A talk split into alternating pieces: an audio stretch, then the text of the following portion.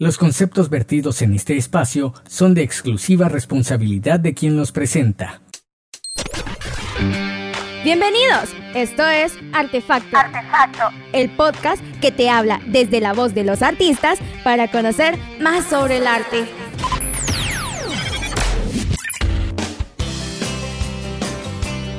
Bienvenidos a todas y todos a nuestro tercer episodio de Artefacto. Esta vez estamos muy complacidos de llevarles toda la información artística y cultural hasta sus hogares. Somos Fernando González, Camila Leiva y su servidor Alex Ansora, quienes estamos en esta aventura artística llamada Artefacto, donde les presentamos recomendaciones literarias, música, artistas invitados y la información sobre eventos formativos y relacionados con el arte que pueden ser de mucho interés para ustedes. Soy Camila Leiva y me siento muy emocionada por compartir este tiempo con ustedes.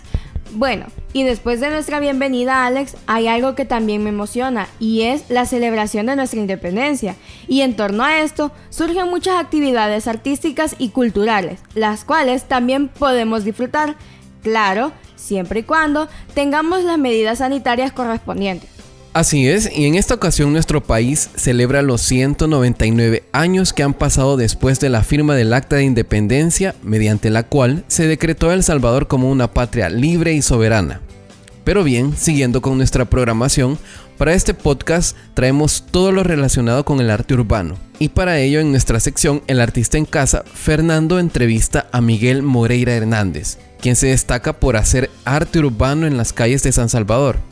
Él es un artista visual con un trabajo muy interesante que fácilmente podemos apreciar si viajamos por toda nuestra capital. Interesante. Sí, he logrado ver parte de su trabajo visual incluso en algunos pilares de los puentes y también en paredes aparentemente abandonadas, pero que gracias a este arte visual, esos espacios se han llenado de mensajes implícitos en imagen. Y es que el arte urbano te da también esa libertad de poder experimentar con diferentes técnicas y propuestas, como por ejemplo el graffiti, murales, fotografías pegadas en las paredes y muchísimo más. Correcto, y es que el concepto de arte urbano, también llamado arte callejero, es una versión traducida de la expresión inglesa street art, que hace alusión a todo el arte que está realizado en la calle, en la vía pública y normalmente son actividades ajenas a la ley. Bueno, y esto dando lugar a controversias y enfrentamientos entre sus adeptos y sus detractores. Esta forma de arte público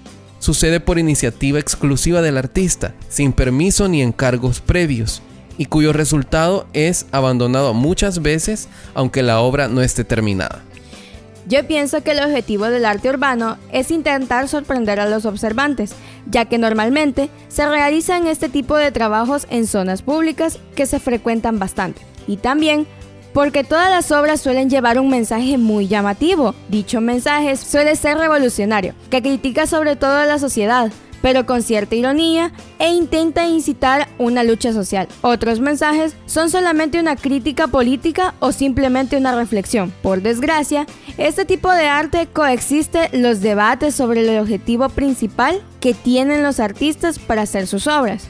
Y más actualmente porque se dice que muchos de ellos simplemente perjudican el espacio privado. Yo personalmente Pienso que realmente cada día son más y mejores los ejemplos de este arte urbano que encontramos en nuestras ciudades, siendo una lástima que muchas de estas obras de arte pasen desapercibido. La verdad es que el arte urbano es algo muy interesante. Pero bueno, Camila, ¿qué te parece si para saber más sobre este tema, hablándote desde las paredes, vamos con Fernando González y la sección El artista en casa para que nuestro invitado nos hable más sobre el tema?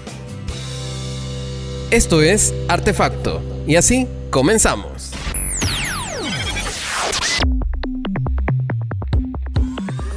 Estás en la sección El artista en casa.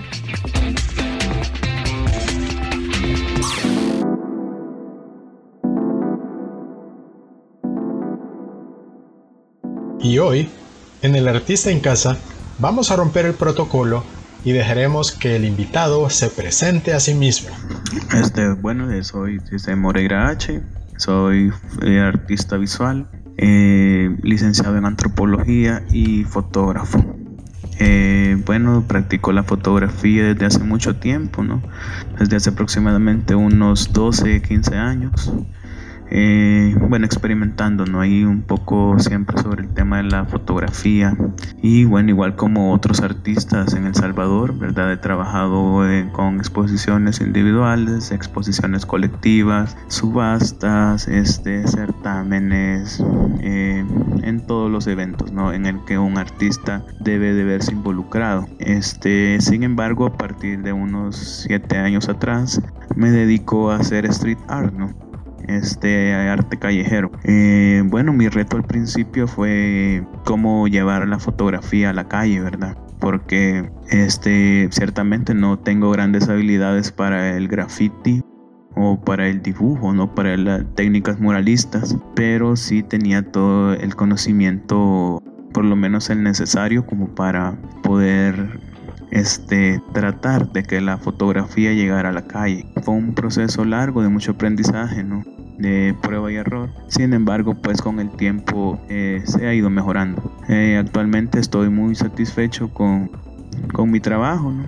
este, ya que me ha deconstruido bastante sobre las ideas y los conceptos de arte que, que se manejan en el medio. Eh, actualmente trabajo con el colectivo, con el crew, WK, que es un grupo de artistas urbanos ¿no? asociados al, al graffiti a las expresiones de arte urbano que se manifiestan no solo en la ciudad, sino también en la red, ¿verdad? Porque hay todo otro tipo de arte de característica urbana que está este, en la red. Y en eso prácticamente estoy trabajando desde hace algún tiempo. Interesante recorrido artístico. Hablando de la calle, ¿cómo interviene el arte en la revitalización de espacios públicos? La verdad es que en el, caso del arte urbano, pues es uno de los ejes, principales, ¿verdad? Del arte urbano, este, esta toma eh, o apropiación de estos lugares abandonados, de estos lugares con los que la gente no quiere tener contacto, ¿verdad? Ya sea por ideas preconcebidas, por ubicación, este o por cualquier tema ¿no? de ciudad. Este, creo de que el arte sí juega un elemento fundamental ¿no? para rehabilitar estos espacios que generan, ¿no? que generan ideas negativas sobre la urbe. Este, sin embargo, creo que la verdadera rehabilitación del, del espacio está en contactar, contactar a las personas que, que, lo habitan, ¿no? A las personas que de alguna forma son dueñas de este espacio, porque cuando se involucra la comunidad, cuando se involucran los seres que viven en estos espacios, es cuando realmente hay una rehabilitación, ¿no? De, de, de todo. Sí, este, el street art lo hace, este, comunidades artísticas lo hacen, ¿no? Embellecer la ciudad, darle color a la ciudad, darle, volver aquello invisible en algo visible, ¿no? Sin embargo, este, considero que llevar más allá la idea de la rehabilitación es contactar a las personas, ¿no? que ellos también sean parte de este, de este proceso, de transformación. Y bueno, eso considero yo que es una responsabilidad ya de no solamente de un artista X o de un colectivo, sino de alguien con un marco de acción más grande, ¿verdad? Con alguien que tenga la verdadera, ¿qué? La capacidad para transformar no solo el espacio, sino las personas con las que, que lo habitan este porque a veces vemos pues en el Gran San Salvador no estos esquinas estos recovecos que hay en la ciudad este prácticamente abandonados. Sin embargo entrando en contacto con ellos te das cuenta de que ahí vive gente hay gente viviendo hasta en vallas publicitarias. Entonces creo yo que una verdadera proceso de transformación estaría realmente en transformarlo todo. Sin embargo, el arte creo que hace lo que puede, ¿no? Para que transformar el espacio y que aquello, pues, que sea es invisible, sea visible a través del color. Sin duda hay un enorme componente de autogestión y subjetividad artística. ¿Qué opinas de los espacios cedidos a artistas urbanos en distintos puntos de la capital? Bueno, con el tema de relación al espacio y la ciudad, ¿no? Y las autoridades y todo esto, porque es de ver que cuando se hablan de proyectos de intervención artística a gran escala, este, se tiene. Que trabajar con instituciones. Que median, este, la gestión sobre la toma de este espacio. Este, en mi caso, en el caso de EWK, nosotros trabajamos directamente con la ciudad, ¿verdad? O sea, a nosotros la ciudad nos da el espacio. Es la ciudad la que nos dice aquí está, aquí está este espacio. Es la comunidad que está cerca del espacio quien nos brinda no, no su apoyo en sí, pero sí lo permite, ¿verdad? Porque como repito, pues San Salvador tiene dueño, ¿verdad? Tiene dueños, no solo tiene un dueño, no, es no hay una institución que, que rija los espacios para hacer arte urbano. Eh, EWK trabajamos de esta forma, este, de, con la toma de los espacios. Nosotros visualizamos un espacio, vemos la posibilidad de, de intervenirlo y si los términos se dan con todo lo que lo rodea, ¿verdad? Lo hacemos. En otras palabras, no pedimos permisos oficiales, ¿verdad? Se los pedimos más a la ciudad como, como un ser vivo y a las personas que, que, rodean el espacio, que son virtualmente los dueños de él. Sin embargo, estos espacios grandes, donde se ha podido apreciar grandes muestras de street art, de arte urbano, en San Salvador, este son de vital importancia, ¿no? Para, para llevar a El Salvador este, a otras dimensiones, ¿verdad? A otras, yeah, o sea, como, como que sirven para que El Salvador también esté como en la palestra de, del arte urbano a nivel mundial, porque basta en ver en Instagram, Facebook, en Pinterest, todas esas aplicaciones donde se puede apreciar que en otras partes del mundo hay edificios completos con o intervenidos con motivos de arte urbano eh, o espacios inmensos, pues inmensos. Entonces, esta acción requiere ya de un movimiento más, más complejo, ¿no? Porque tiene que haber seguridad, tienen que haber permisos, tienen que haber bocetos de obras, tienen que haber presentaciones de proyectos, entonces con los que hay que llegar a acuerdos, ¿no? Con las personas que van a dar estos permisos.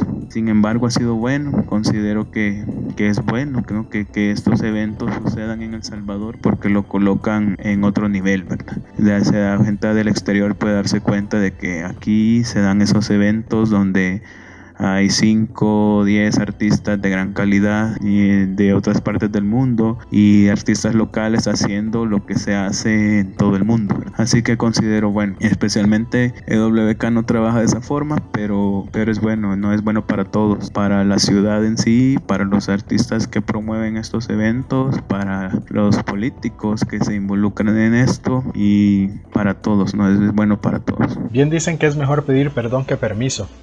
Me gustó esa idea de una ciudad como, como un ser vivo. ¿Dónde encontrás tus fuentes de inspiración al crear una obra? Bueno, la fuente de inspiración para mi obra viene de, de, de que un estado reflexivo, digamos de un estudio a veces sobre X tema, de ideas, ¿no? De lluvia de ideas sobre las cuestiones que a mí me interesan como artista. Este, por lo menos este proyecto que se trabajó mucho el año pasado, sigo trabajándolo, pero ya no a la misma escala, porque ya tengo dos proyectos andando, que es uno que se llama Harmony, que eran unas instalaciones de fotografías de bailarinas de ballet. Entonces, se hacía el proceso fotográfico de, de la bailarina. Este, bueno, para esto no tuve que aprender, ciertamente nunca, nunca aprendí ballet, ¿verdad? Pero este sí las terminologías, los las posturas, entonces, ajá, es todo este proceso de aprendizaje, ¿no? Es de donde de, de este proceso de acercamiento es donde se consolida, ¿no? Una propuesta artística o una propuesta de arte. Este Harmony funcionó como dos años, eh, estuvo en bajo los pasos de nivel de, de, San Salvador sobre algunos. Y ajá, algunos de los problemas de que tiene el street art es de que la mayoría de proyectos son autogestionados entonces ahí es donde uno se topa con el problema del proyecto porque no hay una remuneración ¿no? sino que siempre es constantemente invertir invertir en algo que te construye ¿no? y ese es el pago en realidad es estar haciendo lo que tú quieres ¿verdad?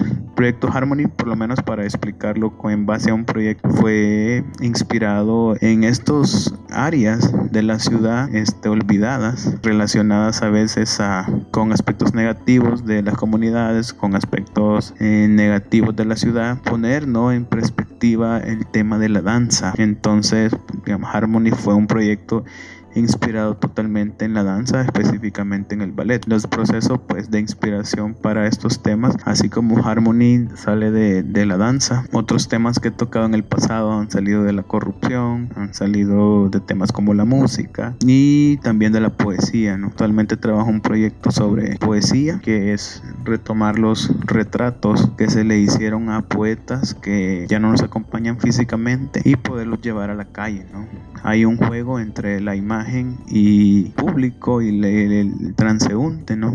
Que une eh, aquel rostro, aquella persona que puede ser desconocida con la persona que en la ciudad, ¿no? Se, se dan la tarea a veces de buscarlo, ¿no? Porque se le pone su, la imagen y su nombre, ¿no? Entonces de repente este puede servir como, como algo de, de apropiación, como algo de identidad para, para la gente, porque conectan con, con un escritor que fue parte de la historia del arte y como parte de la identidad también, ¿no? La identidad salvadoreña. Entonces es sobre el estudio de estos temas y sobre las reflexiones personales del medio de donde nace la inspiración para los proyectos de arte.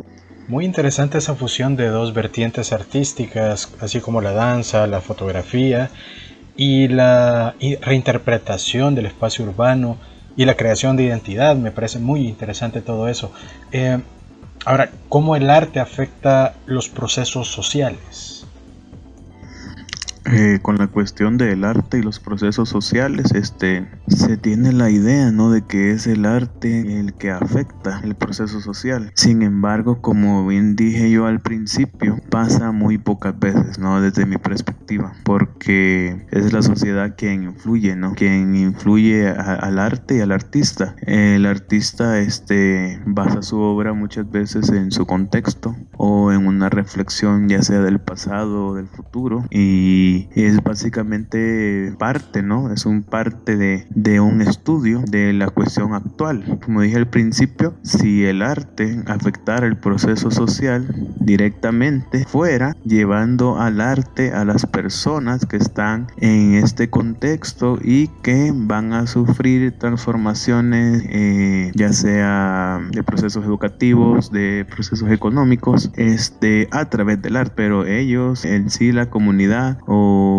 el momento histórico no se ve transformado por el arte, siento yo, sino que es más como que es el contexto, es el momento actual el que influye al artista, influye en la idea de arte. Entonces, en este caso, para mí, no es que el, el arte transforme la sociedad, sino que es la sociedad la que está constantemente dando el material a través de todos los sucesos históricos que suceden. Bueno, podría ser la evolución en el futuro inmediato. No lo sabemos. Quizá pronto el arte no solo critique, sino también comience a gestar en los cambios que, que mencionas. Ahora, como profesional, como científico social, ¿cuál es la óptica antropológica del arte? Bueno, para la antropología el arte es algo innato del ser humano, es aquello que, lo acompaña ¿no? desde los albores de las civilizaciones y que como el mismo ser humano no ha venido creciendo, ha venido diversificándose, ha venido evolucionando en cuestiones de técnicas, en formas, en temas, eh, basta ¿no? con, con ver los libros de historia, historia del arte, o los libros de historia de las civilizaciones, historia de la humanidad, para darte cuenta de que el arte está presente con el ser humano desde hace mucho, mucho tiempo, ¿verdad? Así que para la antropología, pues yo considero de que el arte es parte de nuestras sociedades desde hace mucho tiempo y que se ha venido eh, haciendo igual de complejo que el mismo ser humano. Como arqueólogo, yo siempre he sido partidario de una hipótesis y es que el arte, siendo parte de la cultura, es un proceso adaptativo del ser humano a su medio ambiente. Ahora, hay varias formas de adaptarse al medio. Puede ser a través de, la economía, por ejemplo, o simplemente de, de, cómo incluyo el arte en mi diario vivir. Ahora, ¿cómo ves el consumo del arte a corto, mediano y largo plazo? Bueno, la situación del arte actual en términos comerciales no es sumamente difícil, ¿no? Entramos en un periodo histórico para la humanidad. Muchos, muchas de las grandes industrias, bueno, la mayoría no han caído, pero sí han mermado, ¿no? Han mermado en, forma de ingresos. En cuestión de arte y ventas, comercialización sobre arte, pues hay que decir que en El Salvador pues no gozamos eh, como de un gran mercado, ¿verdad? Este, sí hay un mercado muy especializado eh, que compra obra de artistas específicos eh, o de subastas específicas o de galerías de arte. Sin embargo, no en El Salvador creo que no, no contamos con un mercado de arte fuerte, ¿verdad? Con una demanda de arte constante. Y es un problema, considero, de buena parte de la región, porque por lo menos en Centroamérica no se puede apreciar un flujo de compra y venta de arte fuerte.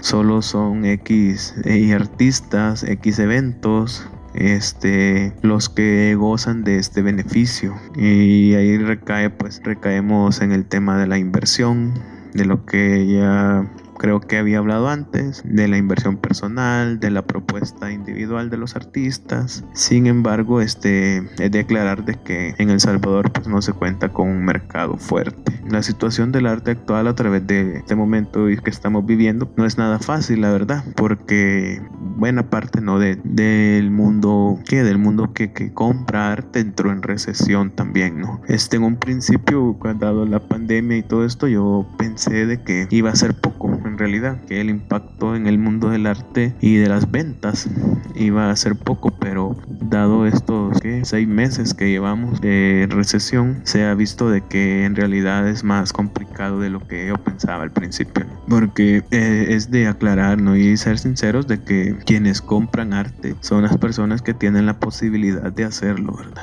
Que tienen posiciones económicas privilegiadas, sin embargo, como también, ¿verdad? O sea, también se se han visto trastocados en el tema económico, se ha visto que se ha, también ha, ha, llevado consecuencias, pues ha llevado consecuencias en que hay mucha poca, hay poca gente invirtiendo en arte. Para mí pues el panorama está un poco difícil actualmente. Yo personalmente no vendo mucho arte que digamos, ¿verdad? Este, porque lo que hago está en la calle, es autogestionado, eh, pertenece a la ciudad, ¿no? La ciudad hace lo que quiere con lo que yo hago, pero sin embargo he visto en la mayoría de mis colegas que sí ha sido difícil, ¿no? Muy muchos artistas dedicándose a otras cosas que no necesariamente es arte. Y dado esta situación, ¿no? De que el mercado de las ventas de arte está pasando un momento difícil. Sin embargo, se puede tener la esperanza, ¿no? De que en un futuro próximo estas instituciones regresen a, poder vender arte, ¿no? Y que el artista pues pueda vivir de su obra, que es una de las metas individuales de, de los artistas. Pero sí, sí, la situación está difícil. Sin embargo, yo creo de que podría estabilizarse dentro de un futuro próximo. Definitivamente surgen temas como la cuenta satélite en el Banco Central de Reserva para saber cuánto impacta el arte en el Producto Interno Bruto, porque tenemos nociones, tenemos ideas, pero no tenemos datos. Eh, también la accesibilidad, tanto en espacios y precios, al arte, así como la oferta y la demanda. Ya para ir finalizando esta mera plática, ¿cuál es tu definición de arte? Bueno, para mí este, el arte siempre significado, siempre significará ¿no? una necesidad del ser humano, una necesidad del ser humano por crear, por transformar, este, por reflejar ideas, por el, el estudio, ¿no? El estudio de uno mismo, una necesidad sobre el estudio de la sociedad, una necesidad por dejar un registro, un legado, eh, para mí pues el arte significa esto, ¿no? Esto que relaciona al ser humano con la sociedad y con lo que él es. Gracias Moreira H por tu tiempo y compartir un poco de tu sentir respecto al arte con los escuchas de Artefacto. Sabes que esta es tu casa. Gracias a ustedes amigos por escucharnos y nos encontraremos nuevamente en El Artista en Casa.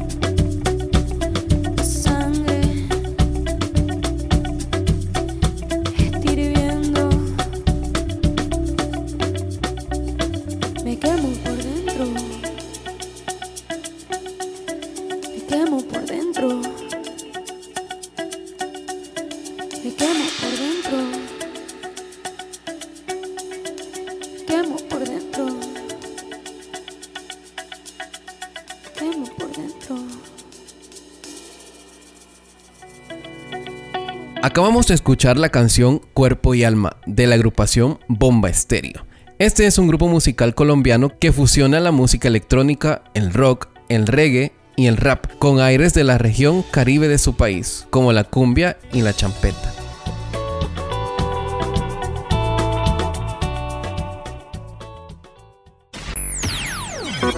Por cierto, qué interesante, sorprendente e informativo estuvo el espacio de Fer y nuestro invitado Moreira H. Un artista visual que hace uso de varias técnicas para llevar distintos mensajes a la sociedad. Interesante trabajo. Bueno, Moreira H nos dejó unas imágenes de su trabajo artístico que estaremos compartiendo con ustedes a través de nuestras redes sociales. Para ellos pueden encontrarnos en Facebook como Artefacto Podcast y asimismo en Instagram y Twitter. Y bien Camila, vos también tenés una recomendación muy cautivadora en tu sección literaria. Así es, hoy tengo una recomendación bastante interesante. Un libro muy afamado del escritor inglés Anthony Burgess, muy polémico también y que se llevó a la gran pantalla en el año de 1971. Bueno, entonces no hagamos esperar más a nuestros escuchas y demos paso a toda la información sobre este genial libro en nuestra sección literaria La Repisa.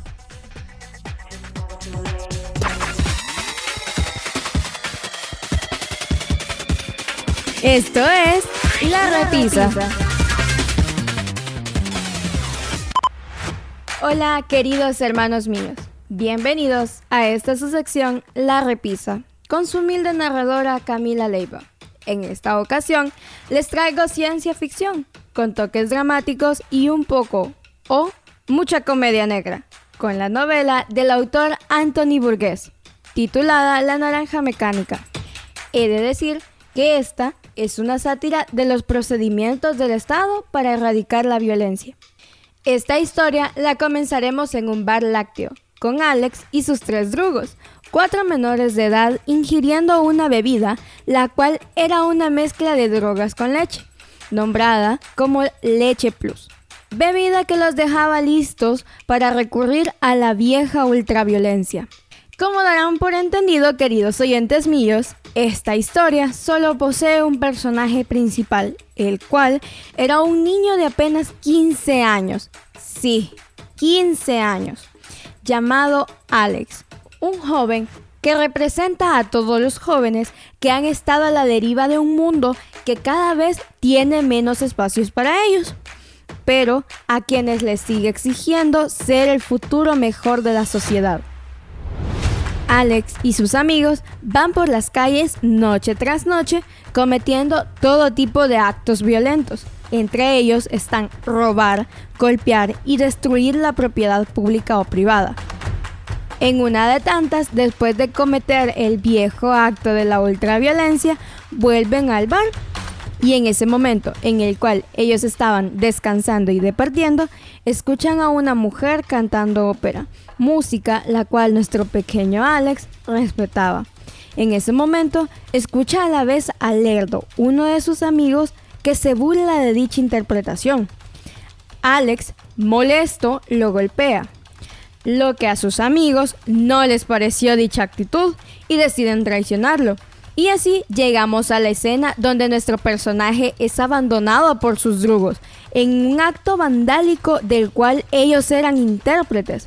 En dicho acto, Alex comete un asesinato, por lo cual él va a parar a prisión, donde es condenado a 14 años de confinamiento por el delito de homicidio pero al estar dos años en la cárcel, él escucha hablar sobre un nuevo tratamiento que promete curarlo de la violencia y lo más importante, al someterse a ese experimento, el gobierno lo ayudaría a quitarse el resto de su condena. Esta nueva técnica es llamada Ludovico y gracias a eso Alex termina siendo un ratón de laboratorio en el que el Estado prueba dicho método para prevenir la delincuencia la cual consiste en manipular la mente del joven en diferentes grados para que termine aborreciendo cualquier clase de violencia. Pero a lo largo de la narrativa nos daremos cuenta que fue un experimento fallido. Porque a pesar de los traumas que el tratamiento deja sobre él, nuestro personaje solo cambia hasta que él se aburre de su vida violenta. Lo interesante de la novela es el lenguaje que ocupa, porque es una mezcla entre el español y el ruso, en un lenguaje juvenil, y aunque al principio se hace complicada entenderlo, un par de capítulos más adelante estaremos completamente familiarizados con ello. La naranja mecánica entonces nos entrega una mezcla de descontrol, anarquía, desigualdad y pugnas de poder en medio de toda la historia. Y bueno, queridos amigos, esta ha sido nuestra recomendación para este episodio. Espero les haya gustado y háganos saber cuál es su parte favorita de este libro en nuestras redes sociales. Soy Camila Leiva, hasta la próxima.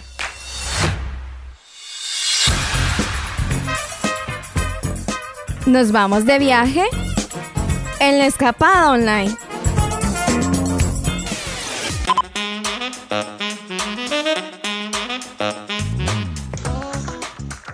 Bienvenidos a la escapada online de esta semana. Iniciamos Art Class, clases de pintura figurativa para adultos y niños, todos los días sábado de 9 de la mañana a 12 del mediodía. Inicio sábado 19 de septiembre a las 9 de la mañana. Organiza Decocar. Los invitamos al ciclo de videoconferencias sobre independencia, en ruta al Bicentenario el tema a tratar, reformas liberales y Estado. Un balance para cerrar la centuria independentista, a cargo del historiador Dr. Carlos Gregorio López. La cita es el próximo sábado 19 de septiembre a las 3 de la tarde. Todas las charlas se llevarán a cabo a través de Zoom y Facebook Live de la Academia Salvadoreña de la Historia. Favor estar pendientes de sus publicaciones. También los invitamos al Consecuencia Soundfest 2020. La cita es el próximo sábado 19 de septiembre a las 2 de la tarde. Lugar, Museo del Ferrocarril y Parque Temático. Organiza HUS. Consultar precios en su página de Facebook. Y ya para terminar, los invitamos a la videoconferencia Kiriwa, una revisión de su historia reciente, a cargo del arqueólogo Dr. Osvaldo Chinchilla. La cita es el próximo martes 22 de septiembre a las 8 de la noche, en el Facebook Live del Fondo de Cultura Económica de Guatemala. Y esto fue la escapada online de esta semana. Hasta la próxima.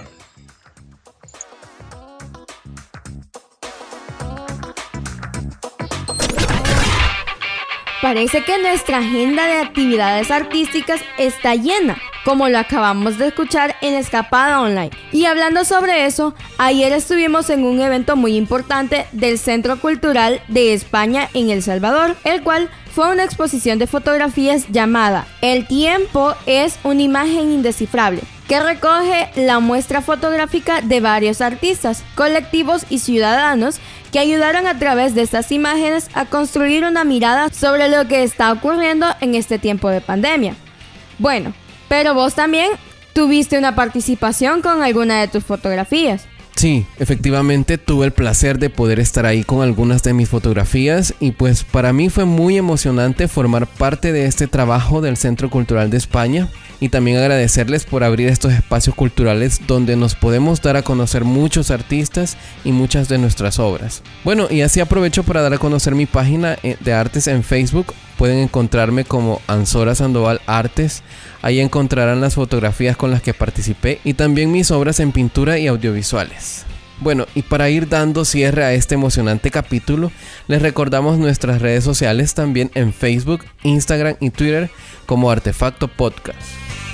Y recuerden que en este espacio les acompañamos siempre para compartirles toda la información referente al mundo artístico. Fernando González, Alex Ansora y su servidora Camila Leiva. Los esperamos en nuestro siguiente capítulo. Muchísimas gracias por escucharnos. Hasta la próxima. Te invitamos a que no te pierdas nuestro próximo episodio de Artefacto Podcast Escúchanos en www.laradiotomada.cc y síguenos en nuestras redes sociales, Facebook, Twitter e Instagram como Artefacto Podcast. Los conceptos vertidos en este espacio son de exclusiva responsabilidad de quien los presenta.